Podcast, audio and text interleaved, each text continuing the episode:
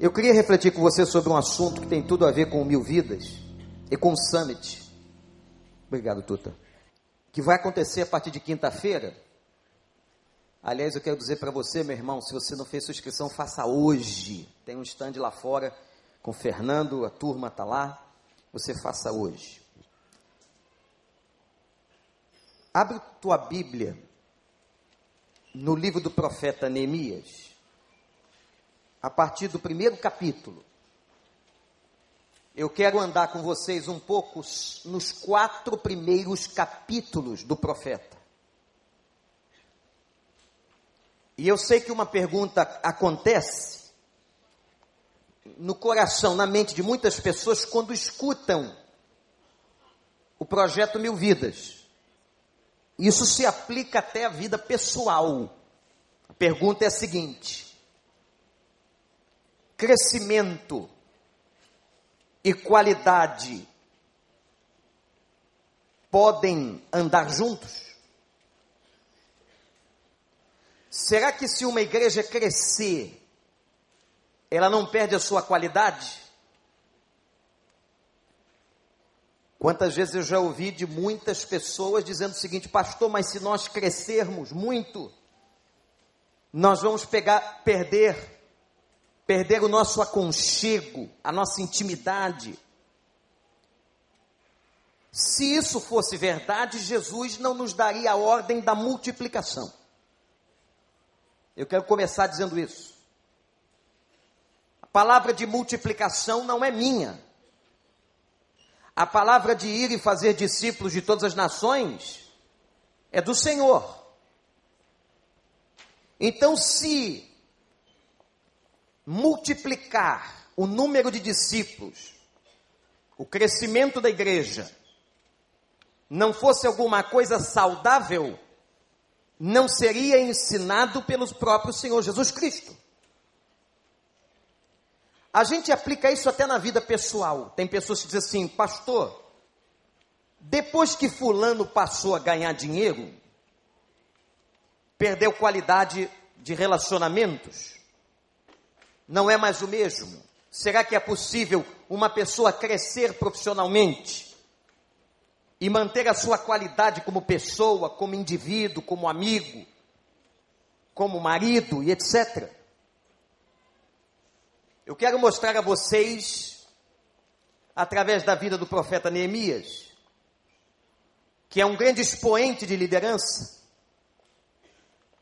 e como ele conduziu Israel a um crescimento no momento de caos. Aliás, esse texto e este livro estão colocados na Bíblia na hora de um dos avivamentos do Velho Testamento. O Velho Testamento apresenta alguns avivamentos. Nós estamos aí orando para que Deus nos mande um, e precisamos mesmo.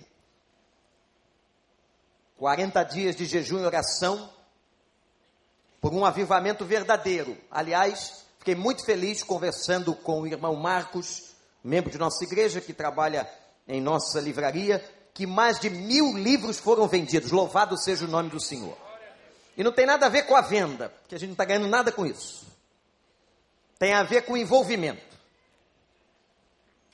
E eu quero que você não apenas tenha comprado, mas que realmente cada um de nós esteja envolvido no propósito de orar e clamar a Deus porque nós estamos precisando de um avivamento. Um despertamento profundo do Espírito Santo na vida da igreja, na vida das famílias. Aqui está um dos textos que falam sobre um avivamento no Velho Testamento. Um momento de caos, e desse livro e da postura deste grande líder chamado Neemias, nós podemos tirar lições importantes e aprender o seguinte, gente. Olhe para o pastor e guarde no seu coração. Crescimento e qualidade podem caminhar juntos.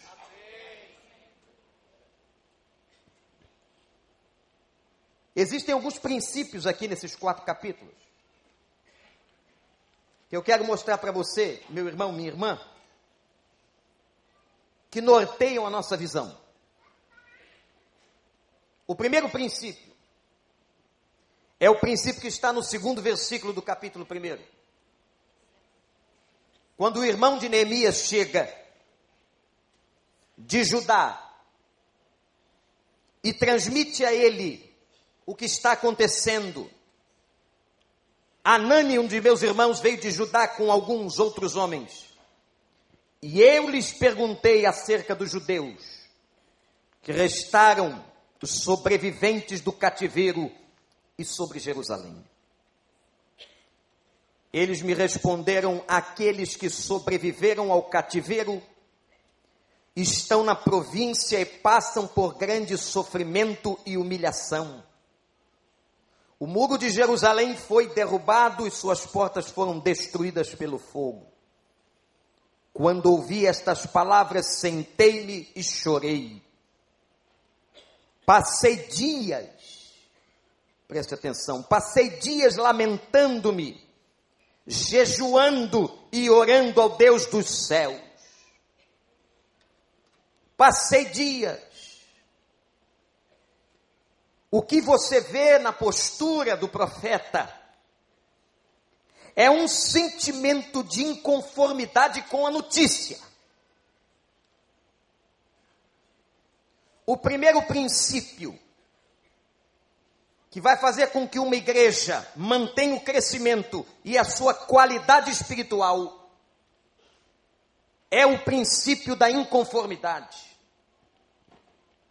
Por que é que eu quero que a igreja cresça? Por que é que você quer que a igreja do Senhor cresça?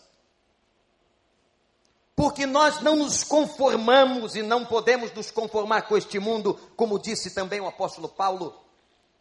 Diante de tudo que nós estamos vendo, de toda desgraça, de toda miséria, o pastor Paulo, apresentando os bebês novos aqui da igreja, mencionou toda a problemática da família, da questão da sexualidade, da problemática de gênero que está se apresentando a nós, nós não podemos nos conformar com este mundo, nem com a cultura deste século. Nós precisamos ter um coração inconformado, mediante um referencial, e o nosso referencial é a palavra de Deus.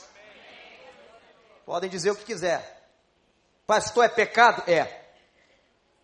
Você pode não gostar da minha resposta. Mas eu e você, meu irmão, minha irmã, nós temos que dar a resposta que é bíblica.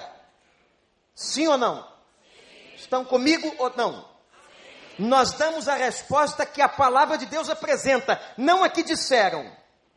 Não a que um político está dizendo, não a que um teólogo disse há não sei quantos séculos atrás. A minha resposta é a resposta da pura verdade da palavra do Senhor. A Bíblia diz: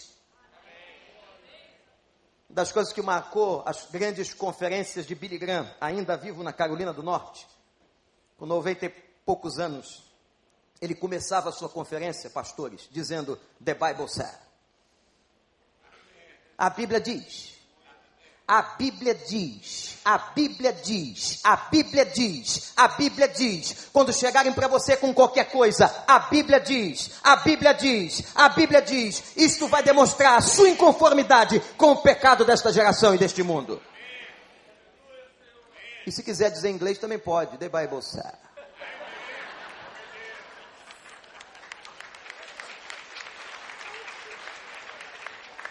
Segundo princípio que mantém uma igreja com qualidade apesar de crescer. Princípio da visão.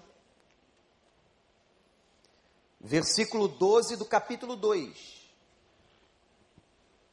O texto do profeta Neemias, depois de toda a sua inconformidade, ele declara o seguinte na sua profecia: Saí de noite com alguns dos meus amigos e eu não havia contado, ele não havia ainda contado a ninguém o que o meu Deus havia posto no meu coração e o que eu fizesse por Jerusalém. O nome disso é visão. Quem nos dá a visão para onde ir,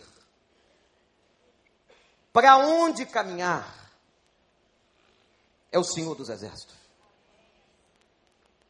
Qual é a visão que ele tem para a sua vida? Qual é a visão que ele tem para o seu ministério, você que é sacerdote do Senhor? Você, como diz Hebreus, que é um dos responsáveis em fazer a ponte, o sacerdócio, a proclamação. Você que é crente, qual é a visão? Como é que Deus dá visão a uma igreja? A visão sempre vem ao coração do líder. Eu me lembro do pastor João Filson Sorém, e quem me contou o fato foi o pastor Fausto Aguiar Vasconcelos, os dois foram pastores, até de alguns que estão aqui, primeira igreja batista do Rio de Janeiro, a mãe de todas as nossas igrejas batistas na cidade, está ali no Estácio. E o pastor Sorém diz assim: a ovelha precisa ouvir a voz de um pastor.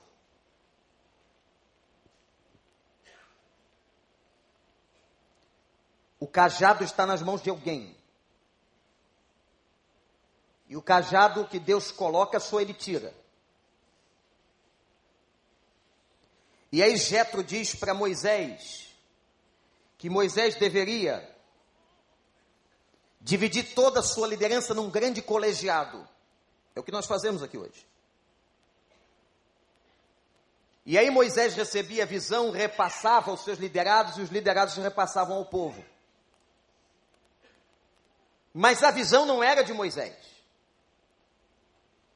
Vejam no texto que a visão não é de Neemias. Ele diz assim: E eu recebi, e não tinha contado a ninguém aquilo que Deus pôs no meu coração. Quem põe a visão é Deus. E põe a visão no coração e na mente do líder, que vai repassá-la aos outros líderes, aos outros pastores. E essa visão é repassada a todo o povo.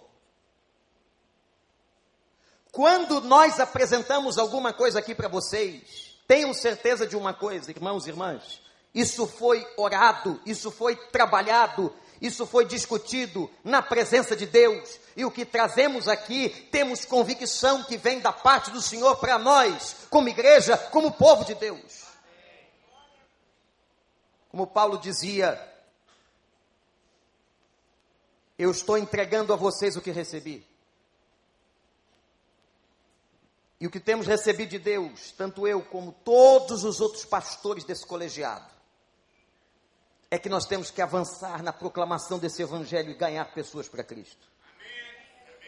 Que o mundo não terá outra solução, nem política, nem social, nem organizacional, a não ser na figura e na pessoa de Cristo. O que é visão? Visão é onde queremos chegar. Sabe onde eu quero chegar? Vou dizer para você. Se você está preocupado com mil, eu quero alcançar 90 mil moradores desse bairro. E depois eu quero alcançar para Jesus Cristo todos os outros, não para minha glória, ou para que haja um registro na ata. Não, eu quero que a glória de Deus seja expandida e manifesta nessa cidade e que o diabo seja destronado e que famílias sejam restauradas, que jovens sejam levantados e que nós vejamos um verdadeiro movimento de Deus neste lugar e nesse país. É isso que nós queremos. E se engana você que pensa diferente. Que julga haver um outro propósito, uma outra intenção, escondida, mascarada. Não, não há nada mascarado aqui. O que nós queremos é a glória de Deus. O que nós queremos é o engrandecimento do seu reino. Ou você não quer que as pessoas sejam salvas? Ou você não quer ver as pessoas sendo resgatadas do inferno. Eu tenho certeza que você quer. Se você é crente, se você quer, diga isso para Ele. Sem vergonha e sem constrangimento, e diga ao Senhor: Pai, eu quero salvar pessoas para a glória do Teu nome, eu quero saquear o inferno, eu quero ver vidas transformadas e resgatadas no nome e pelo nome do Senhor Jesus. Você pode dar um brado aí a ele, dizer isso para ele? Pode? Mas diz para ele, fala para ele, fala para ele. Fala para ele. Isso é um problema nosso, isso é um problema meu, seu, crente. Visão é onde queremos chegar. Segundo princípio, terceiro princípio. O terceiro princípio que conduziu a vida desse profeta foi o que está no versículo 4 do capítulo 1. Volta para o capítulo 1. Depois de receber as notícias, diz o texto que Neemias se sentou e chorou. Um profeta que ainda chorava pelo seu povo, um profeta que sentia a dor do outro, isso é empatia. Um profeta que se compadecia do sofrimento da sua geração. E veja um texto que ele não chora num momento de emoção, não. O choro de Neemias é compulsivo e diz a Bíblia que ele chorou alguns dias, como se estivesse de luto. Havia em Neemias um amor. Crescimento e qualidade só podem andar juntos se nós tivermos o princípio do amor dentro de nós, demonstrado no choro de Neemias. Precisamos amar continuamente, é por isso, gente, sem perder o referencial da Bíblia. Eu tenho dito deste púlpito: igreja é lugar de acolhimento, igreja é lugar de gente ferida, igreja é lugar de gente machucada, igreja é lugar de gente doente. Igreja é lugar terapêutico. Igreja é refúgio para as famílias. Igreja é corpo de Cristo. Igreja é lugar para fracassados. Porque aqui é o lugar em que todas essas pessoas feridas, fracassadas, vão conhecer o Evangelho e vão entregar seu coração a Cristo e deixar com que Ele faça a obra que nenhum homem pode fazer a obra da restauração. Por isso, deixa eles chegarem na igreja. A gente só não pode a gente só não pode ajudar quem não quer ajuda. A gente só não pode restaurar quem não quer restauração. Chegou aqui, com qualquer tipo de problema será recebido e será orientado biblicamente. Se não estiver disposto e entender que isso aqui é um lugar cristão, isto é, de discípulos de Cristo, nós não poderemos cuidar ou aderir a qualquer outro tipo de movimento. O único movimento que nós temos aqui é o da Bíblia. A única referência de valores que a gente tem aqui é da Bíblia. Então chegou alguém aqui com discurso de necessidade de acolhimento, será acolhido. Mas tenha certeza que nós não faremos a manutenção de pessoas que não querem se consertar, que não querem conserto, que não querem restauração, que são resistentes à palavra de Deus, a estes nós não podemos ajudar, nem o Espírito Santo. Que a Bíblia diz que é um pecado que não há perdão. Sabe qual é o pecado que não tem perdão? Quem não quer o perdão. Como é que Cristo vai perdoar uma pessoa que não quer o perdão dele? A blasfêmia contra o Espírito Santo é exatamente a negação do perdão e da graça de Deus na vida de alguém. Ora, a pessoa chegou aqui, é ensinada, é doutrinada, ela é levada a entender os valores da Bíblia, mas se ela não quiser se enquadrar nos valores da Bíblia, é anátema responderá diante de Deus e não terá o nosso apoio e o nosso acolhimento. Nós não acolhemos pecado. Nós não acolhemos pecado. Mas o nosso coração estará sempre cheio de amor, de desejo de restaurar, de levar a graça, a misericórdia do Senhor. Porque assim como nós fomos alcançados com essa graça, assim como nós somos alvos da sua misericórdia, nós temos que ter empatia de passar isso às pessoas. Mas nós temos princípios, nós temos valores, nós somos regidos por essa lei. A lei do espírito de vida nos livrou da lei do pecado e da morte. Essa palavra é palavra de Deus. É a palavra do Espírito de vida. Quem está anotando aí? Para crescer e ter qualidade, qual é o primeiro princípio? É o princípio da inconformidade. Anotou? O segundo princípio é o princípio da visão. O terceiro princípio é o princípio do amor. O quarto princípio é o princípio da competência. Ô, oh, gente, tem que fazer direito, pastor Miquel. Músico tem que tocar direito, pastor tem que pregar direito. Você que é líder do seu ministério tem que fazer direito. Tem que fazer com competência. A obra de Deus se faz com competência. A Bíblia diz assim: que tudo que vier às nossas mãos, temos que fazer conforme as nossas forças, as nossas capacidades, aquilo que Deus nos deu, tudo que você vai fazer para Deus tem que ser o melhor. Eu digo aos líderes aqui na igreja: a arrumação dessa casa tem que ser melhor do que da sua. Porque aqui não é a minha casa e nem a sua casa, aqui é a casa de oração dele. Nós nos reunimos aqui, mas isto aqui é a casa de oração dele. Competência. Versículos 17 e 18 do capítulo 2. Profeta Neemias. Então eu lhes disse: Vejam a situação terrível em que estamos. Jerusalém está em ruínas, suas portas destruídas pelo fogo. Venham, agora ele passa a visão. Vamos reconstruir os muros de Jerusalém, para que não fiquemos mais nesta situação humilhante. Também lhes contei como Deus tinha sido bondoso comigo e o que o rei me tinha dito. E eles responderam: sim, vamos começar a reconstrução. E se encheram de coragem para a realização deste bom projeto. Louvado seja o nome do Senhor. O gente, tudo que a gente faz na vida tem que fazer com competência, com projeto. Você faz projeto lá para sua casa, para o seu orçamento, para aquilo que é pequeno na sua vida.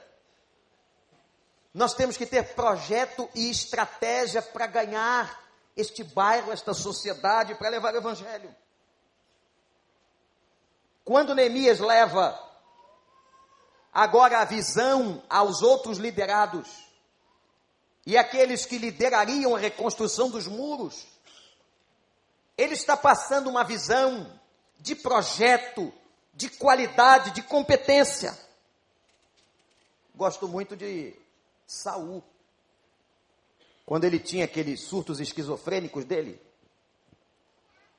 que a Bíblia também diz que era um espírito maligno da parte de Deus, difícil entender isso, não é? Um espírito maligno da parte de Deus. E aí alguém do palácio de Saúl disse assim: Olha, porque o senhor não tenta musicoterapia. O senhor já foi aqui nos psiquiatras de Jerusalém, agora tenta outra coisa. Vamos tentar agora ver se o senhor funciona com musicoterapia. Às vezes Deus dá a resposta de lugares que a gente não imagina. Mas musicoterapia, é, isso é fantástico. Você ouvir esse grupo aqui de sopro tocando com a banda, coisa maravilhosa. Irmãos, aí Saul aceitou o conselho, gostou do conselho da musicoterapia, e diz: Ah, então traz, traz um músico lá, traz um. Ah, tem umzinho lá que toca harpa.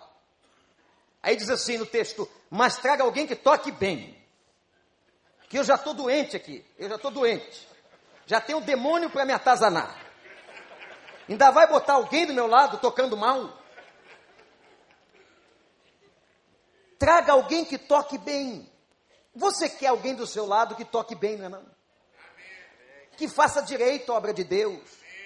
Que faça direito a obra do Senhor na sua própria vida. Que faça direito na sua casa. Não é verdade, esposas? Não é verdade, maridos? Você quer alguém que faça bem. que administre bem a sua casa, que administre bem a educação dos seus filhos. Chame alguém que toque bem, isso é competência.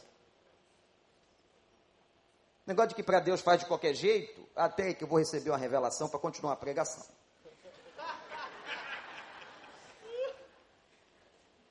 Não que Deus não possa fazer isso, Deus pode, Deus pode qualquer coisa. Pode mandar o anjo aqui, trazer um pregador, ele entrar numa nave espacial, pregar diferente, pode fazer qualquer negócio. O problema é que eu não posso fazer isso todo dia. Eu tenho que investir tempo, eu tenho que gastar tempo, eu tenho que ler a palavra, eu tenho que entrar em comunhão com Deus, eu tenho que saber o que, que o Espírito Santo quer que eu fale ao povo. Sim ou não, igreja? Mas está acontecendo direto por aí. Atrás de uma cortina de espiritualidade, pastores. Alguns vivem da revelação na hora. Devia orar mesmo. O Senhor tem misericórdia de mim, que eu não preparei nada eu não fiz o que eu tinha que fazer, estou aqui na cara de pau, duas mil pessoas esperando ouvir a tua palavra, eu não me preparei, nem orar eu orei. Agora o Senhor manda a revelação, aí o cara acaba de orar. Essa oração de Senhor acabou de vir, acabou de chegar agora uma palavra para você. Recebe aí. É muito cara de pau, não é? Não? Volto a dizer, não que isso não possa acontecer mas eu tenho que fazer o meu trabalho. Há um trabalho que você tem que ter para fazer as coisas de Deus. É, às vezes tem que acordar cedo, sim. Tem que fazer o melhor, tem que dispor dons e talentos, tem que renunciar, como tem que renunciar. Mas eu tenho certeza que se você for competente naquilo que você faz, Deus vai te honrar. Ele sabe que a gente não é perfeito. Ele sabe que nem tudo que a gente faz é perfeito, mas ele abençoa quem é honesto. Anote isso aí. Ele abençoa quem é honesto. Faça a sua parte e Deus te honrará. Faça o melhor para o Senhor e Deus vai te abençoar. Aprenda com as falhas. Eu tenho que aprender com as minhas. Quantas vezes, e às vezes essas, essas falhas e esse reconhecimento tem que, haver, tem que vir da minha própria consciência, às vezes estou naquela porta, como tradicionalmente faço há quase 28 anos, sentido figurado, né, porque já foram outras portas, e aí recebo um irmão, uma irmã que diz assim, pastor, que palavra, que mensagem, às vezes está falando, eu vi dormir na congregação, mas tudo bem, não estava nem ali, mas tem que estar uma bajulação na porta, como se isso fosse acrescentar um ponto a você no céu. Não acrescenta. Não acrescenta. Mas às vezes tem uns que são sinceros. Pastor, olha, foi boa a sua palavra, mas naquele momento eu sei que não foi. Você acha que, não, que a gente não tem consciência e autocrítica para saber se fez o melhor ou não? e a gente vai para casa e diante de Deus dizer assim: Senhor, eu tenho que aprender com as minhas próprias falhas. Falhei aqui, falhei ali, falhei desta forma. Você também falha. Você também não é perfeito. Mas é importante a gente reconhecer e pedir a Deus assim: Senhor, me dá competência para fazer o que eu tenho que fazer. Porque a tua obra é o teu trabalho, é o teu reino, são os teus propósitos. O quinto princípio que rege essa unidade entre crescimento e qualidade é o princípio reformador. Por que a reforma? O que, que significa a palavra etimologicamente reforma? É colocar na forma novamente. Ou colocar na forma de novo. Fazer, refazer.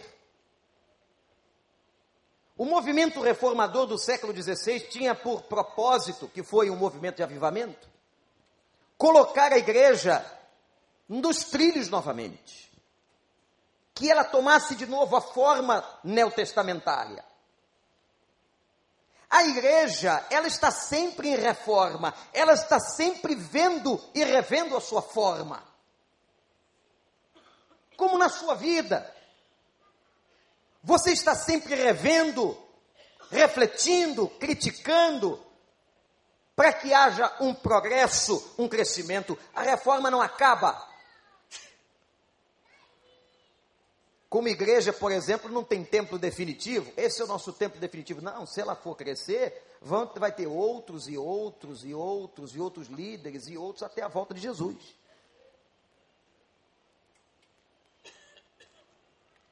O movimento reformador é um movimento que faz a gente, com muito olhar bíblico, olhar as nossas formas. Às vezes o que você está fazendo, a estratégia que você está usando, gosto muito de uma resposta que o pastor Ed Renekiewicz deu uma certa ocasião num congresso, quando disseram para ele assim: é, não existe, essas piadinhas de porta de igreja, não existe mais pastor como antigamente. Eu tinha acabado de pregar. Que inspiração, não é? Que ovelha boa, abençoada. Ele respondeu assim: é, mas também não tem mais pastores para antigamente. Nós estamos no outro tempo, minha irmã. Nós estamos numa outra geração. A igreja está em constante reforma das suas metodologias. Ela não pode perder a sua referência, os seus valores, que estão arraigados na palavra de Deus, mas as suas formas, a maneira de fazer, a gente está sempre revendo. A gente está sempre atualizando. Se você não fizer isso na sua vida profissional, você morre. Na sua empresa, ela fecha. Você está sempre examinando e reformando as coisas. Capítulo 4 de Neemias, versículo 13. Capítulo 4, versículo 13, Neemias diz assim: Por isso posicionei alguns do povo atrás dos pontos mais baixos do muro, nos lugares abertos, divididos por famílias, armados de espadas e lanças e arcos Fiz uma rápida inspeção imediatamente disse aos nobres, aos oficiais e ao restante do povo: não tenham medo deles. Lembre que o Senhor, grande e temível, luta por seus irmãos, por seus filhos, por suas filhas, por suas mulheres e por suas casas. Aleluia. O que Neemias está fazendo aí chama-se estratégia. Ninguém, nenhum general vai para a guerra sem estratégia. Nenhuma igreja luta sem estratégia, nenhuma pessoa quer desenvolver a sua vida sem estratégia. O princípio da reforma constante. Se você não reformar, se você não mudar, se você não arejar, contextualizar, você perde o bonde da história. Isso em qualquer nível de negócio na nossa vida. Sexto princípio. O que faz a gente não perder a qualidade, apesar, do crescimento, é o princípio da prioridade. O que é mais importante? Você tem que tomar uma, uma decisão aí, meu irmão, minha irmã. O que, que é mais importante? Já percebeu que não dá para a gente fazer tudo o que quer? Eu até gostaria, mas não dá. Versículo 4 e 5 do capítulo 4. Nesse projeto de reconstrução, Neemias faz uma oração: Ouve-nos, ó Deus. Estamos sendo desprezados. Faze cair sobre eles a zombaria e sejam eles levados prisioneiros como despojo para outra terra. Não perdoe os seus pecados nem apagues a sua maldade, pois provocaram a tua ira diante dos construtores. Qual era a prioridade? Aqui, inimigos se levantaram contra o projeto. Normal. Inimigos sempre vão se levantar contra o projeto. Contra o seu projeto de crescimento, de desenvolvimento como pessoa Inimigos sempre se levantarão, mas é o que disse Neemias: vamos manter o foco. E para manter o foco, ele correu para Deus, ele começou a orar e disse ao povo: tenhamos a certeza que o Senhor está conosco, que o Senhor nos conduzirá à vitória, que o Senhor fará por nós aquilo que prometeu. Louvado seja o nome do Senhor. Ele está se referindo a Sambalat e Tobias, gente boníssima. Lê a história desses caras. Um deles disse assim: se ele construir, botar três tijolos, eu vou lá e derrubo. Ah, tem. Pastor, tem isso? Tem. Tem derrubadores de tijolos. Pessoas que estão sempre e sempre prontos a destruir. Nunca somar, nunca cooperar, nunca acrescentar, mas sempre prontos a uma crítica ferrenha, a uma crítica insana, sem propósito e sem direcionamento. Mas a estes, olha para mim, você que está fazendo a obra, não se preocupe, mantenha a sua prioridade, a sua visão em Deus, e Deus vai honrar a sua vida e a vitória está garantida.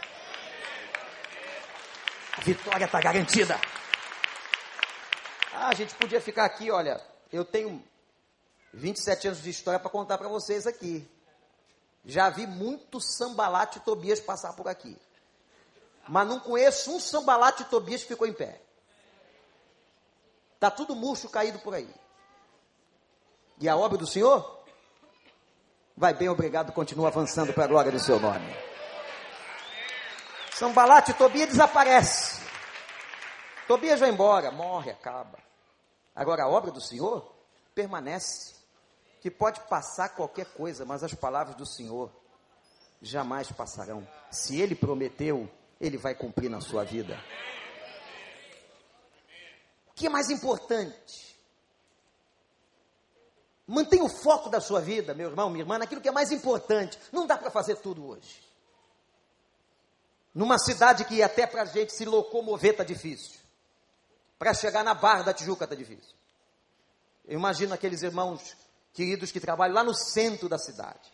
Dá para ler um livro inteiro no BRT. São duas horas para lá, duas para cá. O cara trabalha o dia inteiro, ainda chega em casa, tem que administrar toda a família com amor, paciência, servir a sua esposa com alegria e cuidar dos seus filhos, que querem que ele possa fazer todos os papéis que o pai tem que fazer, com toda razão. Essa é a vida que a gente está levando. A gente não consegue, a gente tem que fazer o que é mais importante. E o que, que é mais importante? A Bíblia ensina o que é mais importante. Ela diz assim: olha para mim, buscai primeiro o reino de Deus e a sua justiça. E as outras coisas, as outras, significa tudo, lhe será acrescentado. Pegou? Que a Bíblia fala de prioridade, o que, é mais importante? Não, o mais importante não é seu trabalho, não. Você pensava nisso, né? O mais importante não é aquilo lá, não. O mais importante é você buscar o reino de Deus. Pode ser que nessa busca de primeiro lugar do reino de Deus esteja um projeto de trabalho, sim. Mas a primeira coisa é o reino de Deus e a sua justiça, e o resto ele vai acrescentar. O que é mais importante? Ver a novela. No outro dia, um irmão disse a mim, pastor, eu vejo novela, mas só evangélica. Mas você tem lido a Bíblia? Não. Pela televisão. Então aquilo que a Record dita é aquilo que eu acredito. E o irmão Reginato podia dar uma aula aqui sobre a questão da televisão, da produção. Quando a gente produz uma arte, essa arte vai cheia e repleta de palavras artísticas, de situações de cenário contextuais. Não dá para a gente crescer espiritualmente vendo novela evangélica. Você tem que comer a palavra. Tem que ler, tem que essa coisa tem que entrar. Vou pregar isso hoje de noite, tem que entrar. Como é que entra? Vem de noite você vai ver, mas entra. Agora, que é prioridade? Aqui na igreja eu sei que não tem ninguém assim, mas gente aí fora, eu vou contar para vocês. o que tem de pessoas viciadas em Facebook, WhatsApp. Tem gente que está provocando separação conjugal. Literalmente.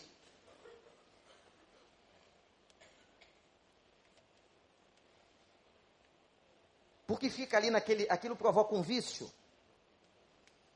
Saiu uma reportagem interessante de uma pesquisa feita nos Estados Unidos, de que o vício dos eletrônicos, não serve só para o seu filho, não, que tem muito adulto viciado, ele equivale na mente ao vício provocado pela cocaína. Pode ser que alguém hoje mande assim, estou viciado. As redes sociais têm que ser um instrumento, uma ferramenta, não uma escravização. E aí o cara diz assim, mas eu não tenho tempo, pastor, de ler a Bíblia. Mas tem tempo de até no trânsito, dirigindo um carro, dirigindo um carro, responder o WhatsApp. Parabéns. O Departamento Nacional de Trânsito já colocou em pauta uma grande propaganda sobre isso, mostrando que 40% do efeito da atenção desaparece. Aí quando bater o carro aí na Avenida das Américas, vai chamar o pastor. Pastor, ore por nós. Olha aí. Mas como é que foi o acidente, minha irmã, meu irmão? Ah, pastor, eu estava aqui, de repente apareceu um carro na minha frente. Foi crescendo e foi só aquele barulho. Pá! Deus me deu esse livramento, é. Cara de pau, né? Deus me deu esse livramento. Deu. Deu. O que, que irmã tava, o irmão estava fazendo? Ah, pastor, estava passando uma mensagem evangelística no WhatsApp.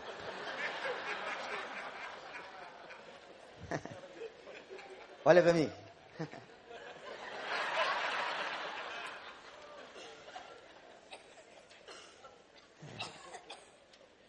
o que é prioridade. Quanto tempo orando pelos seus filhos? Quanto tempo realmente pedindo pelo seu casamento? Quanto tempo intercedendo diante de Deus? É para isso e a partir disso que as coisas na vida funcionam. É para isso que a gente tem que ter tempo. E sabendo que se a gente investir tempo nisso, a Bíblia é fiel, as outras coisas, disse Jesus, nos serão acrescentadas. E para terminar, o sétimo e último princípio que tem que reger o andamento do crescimento com a qualidade é o princípio da santidade. Versículo 9, ainda do capítulo 4. Mas nós oramos ao nosso Deus e colocamos guardas de dia e de noite, vigilância, vigilância, para proteger-nos deles. Em todo o tempo do ministério e da vida e da reconstrução de Jerusalém, você vai ver Neemias orando e chamando o povo para orar, jejuando e chamando o povo para jejuar. Chamando a santidade, vida com Deus, dependência de Deus. Agora, gente, tem um monte de gente querendo crescer, muitas pessoas, é natural. Agora, crescer fora dos fundamentos, das bases bíblicas, daquilo que nós estamos apresentando aqui, é loucura, é soberba. O crescimento saudável acontece a partir de um mover saudável e pessoal de uma vida em santidade. Eu e meu povo, disse Neemias no capítulo 1, eu e meu povo pecamos. Um povo que tem que confessar pecados, um povo que tinha consciência de fraqueza, eu e minha casa pecamos. Ó oh, Deus, salva-nos de nós mesmos. só vai crescer a sua vida, só vai crescer a igreja em qualidade, se a gente entender, ser de santos, porque eu sou santo, diz o Senhor. Ser santo é ser separado, não é ser perfeito. Ser santo não é ser impecável. Ser santo é estar nas mãos do Senhor em correção. É deixando Ele fazer a obra. É deixando Ele nos aperfeiçoar por misericórdia. Salva-me de mim mesmo. Salva-me das minhas carnalidades. Salva-me dos meus pecados. Um homem e uma mulher que vão a Deus, confessam, eles vão crescer.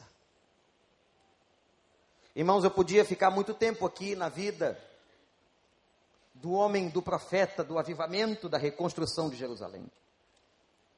Mas eu acho que esses sete princípios norteiam e podem nortear, e tem que nortear o nosso próprio crescimento, como igreja, como pessoas. Vamos lembrar de um a um aqui para terminar? Qual foi o primeiro princípio? Princípio da inconformidade. Segundo princípio foi o princípio da visão. Mantenha firme a visão que Deus te deu. Terceiro princípio foi o princípio do amor. O quarto princípio foi o princípio da competência. O quinto foi o princípio reformador. O sexto foi o princípio da prioridade, o que é mais importante. E sétimo, o princípio da santidade. Quando nós promovemos e temos a honra de receber na nossa igreja um evento como vai acontecer a partir de quinta-feira, acontecendo em mais de 150 países no mundo, treinando cerca de 200 mil líderes. Eu glorifico a Deus pelo privilégio, pela oportunidade que Deus nos dá. Que nós queremos um povo treinado e qualificado. Um povo que tem a visão correta.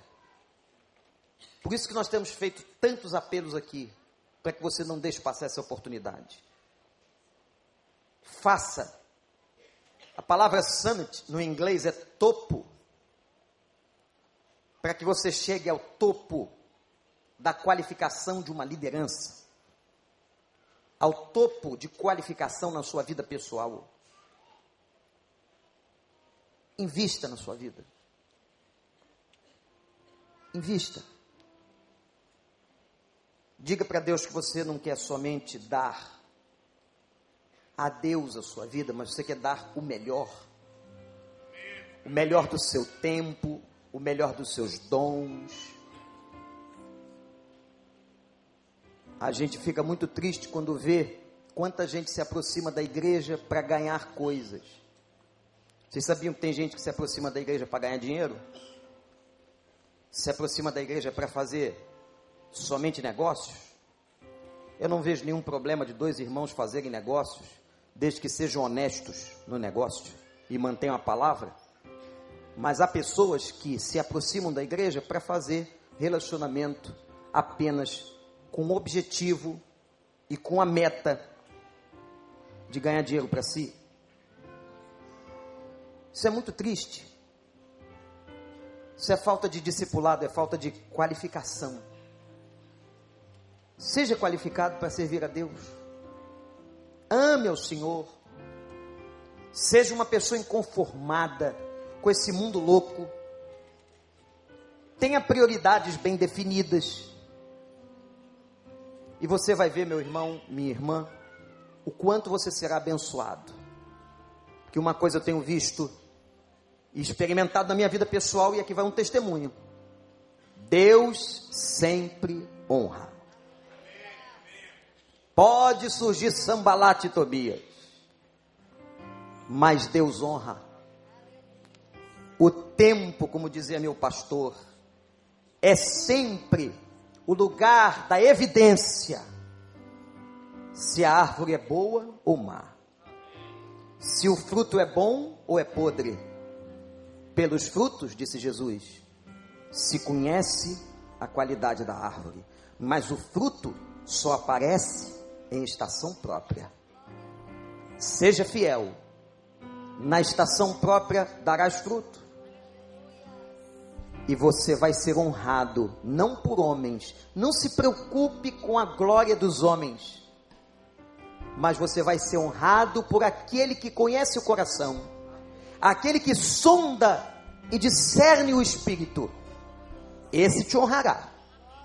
Esse vê a tua sinceridade e vai te honrar. O Senhor que venceu Sambalate, o Senhor que venceu Tobias. E sabe o que aconteceu? Depois de 52 dias de trabalho, visão e dedicação, treinamento, estratégia, inteligência, vontade, volição, depois de 52 dias de envolvimento de Neemias e todo o seu povo, metade do muro de Jerusalém já estava pronto.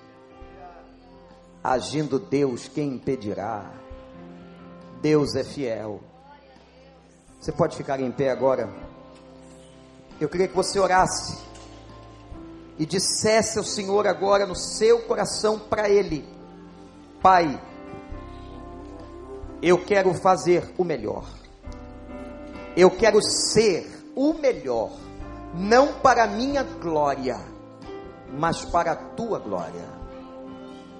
Eu quero guardar os princípios da tua palavra. Vamos adorar ao Senhor.